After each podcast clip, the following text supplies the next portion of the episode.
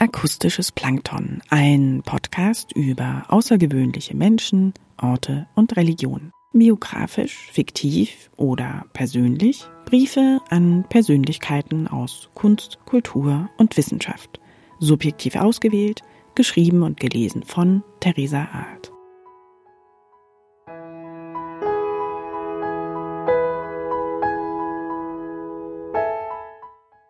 Brief Nummer 2 an Herrn Kato.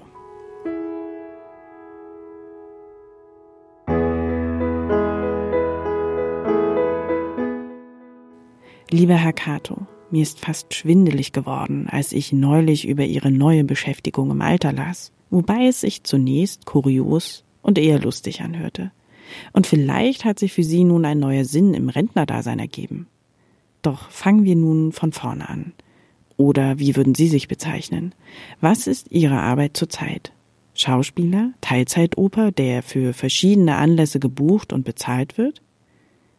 Ich war verwirrt und fand ein bisschen mehr Aufschluss, als ich zu diesem japanischen Phänomen im Internet suchte. Die Unternehmen vermieten quasi Familienmitglieder oder Freunde. Das heißt, Egal, was für ein Anlass, ob eine Schwester für die Hochzeit fehlt oder ein Vater gebraucht wird, der seinem Kind einmal die Leviten lesen soll, auch wenn von dem eigentlichen Vater jede Spur fehlt, ist es möglich, sich an eine Agentur zu wenden und sich für einen Nachmittag oder ein, zwei Stunden das entsprechende Familienmitglied gegen Bezahlung zu entleihen.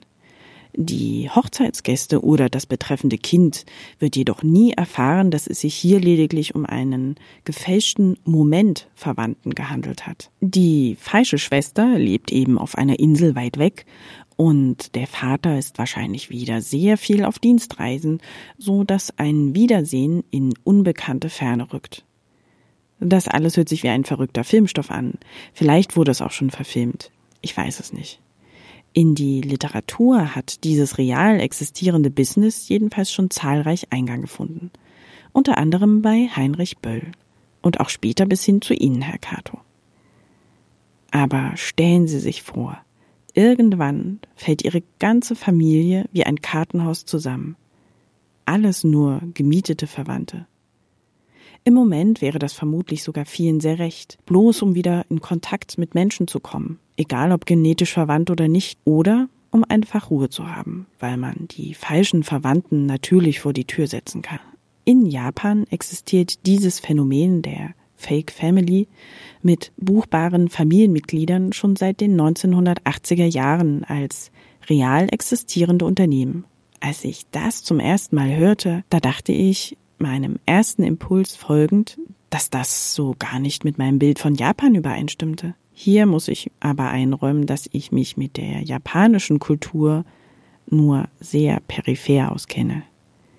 Aber in all den Filmen, die ich sah und all die Klischees, die in meinem Kopf existierten, auch aus Begegnungen mit Japanern, da dachte ich wirklich, diese nach außen hin wirkende, besonnene, ruhige Art der Menschen würde so etwas wie buchbare Familienmitglieder gar nicht zulassen. Aber vielleicht liegt hier auch der Kern, die Ursache. Vielleicht birgt eine Gesellschaft, in der sich immer alle zusammenreißen und nach außen hin freundlich agieren, eben auch die Gefahr der Vereinsamung und des Vertuschens. Zugegeben, das ist jetzt alles platte Küchentischpsychologie, Herr Cato. Sie verstehen schon, oder?